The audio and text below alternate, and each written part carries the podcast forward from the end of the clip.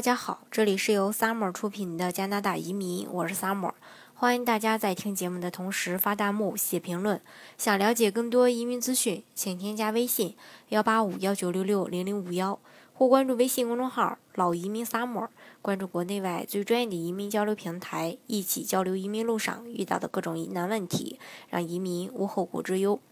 呃，今天呢，给大家来聊一聊这个明年的一个移民政策。最近啊，加拿大的某一个权威的机构发表了一份关于移民业界的一个分析报告，不仅对2018年加拿大移民总体的政策与走向进行了一个预测，还引用了加拿大移民部长在外媒采访中的一个最新表态。种种的迹象表明，2018年移民政策又将是一个啊接踵而来的一个大利好。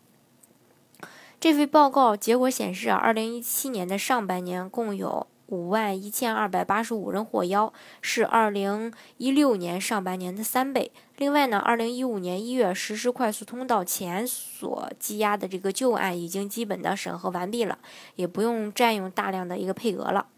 还有就是这个，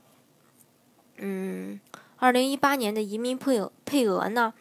呃，根据这个报告指出，尽管2018年的移民配额的具体数字还没有公布，但是移民部长于近期透露，应该至少是30万人，很可能会超过今年。部长同时还表示，加拿大移民未来将继续成为这个国家经济的一个组成部分，预示着经济类移民所占的比重还是一个主体。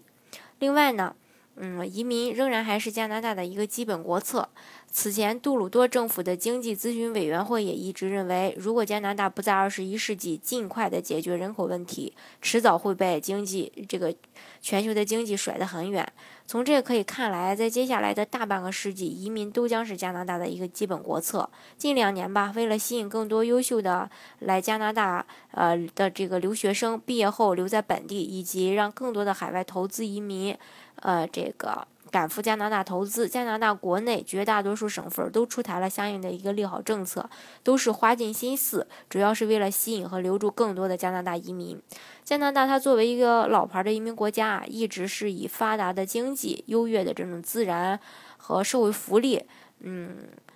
宽松自由的这种居住环境而备受移民者的青睐。根据联合国的评估，加拿大连续多年被评为世界上最适合居住的国家。目前呢，人民币的这个汇率预期低迷，伴随着中国版的 CRS 实行，海外资产配置已成为高净值人群规避风险的优先考虑。而移民身份投资作为海外投资的先导，一直也是个人海外投资的一个主流选择。呃，目前加拿大可以做的一些投资类移民有这个魁北克的投资移民啊，曼省的投资移民，萨省企业家和。这个爱德华王子岛等等这些投资项目，所以说如果适合你的话，建议大家呃尽快的去准备来办理，以免呢呃在这个移民政策收紧的时候，呃让你有点猝不及防，没法办理海外身份了。好，今天的节目呢就给大家分享到这里。如果大家想具体的了解加拿大的移民政策的话，欢迎大家添加我的微信幺八五幺九六六零零五幺，或是关注微信公众号“老移民 summer”，关注国内外最专业的移民交流平台，一起交流移民路上遇到的各种疑难问题，让移民无后顾之忧。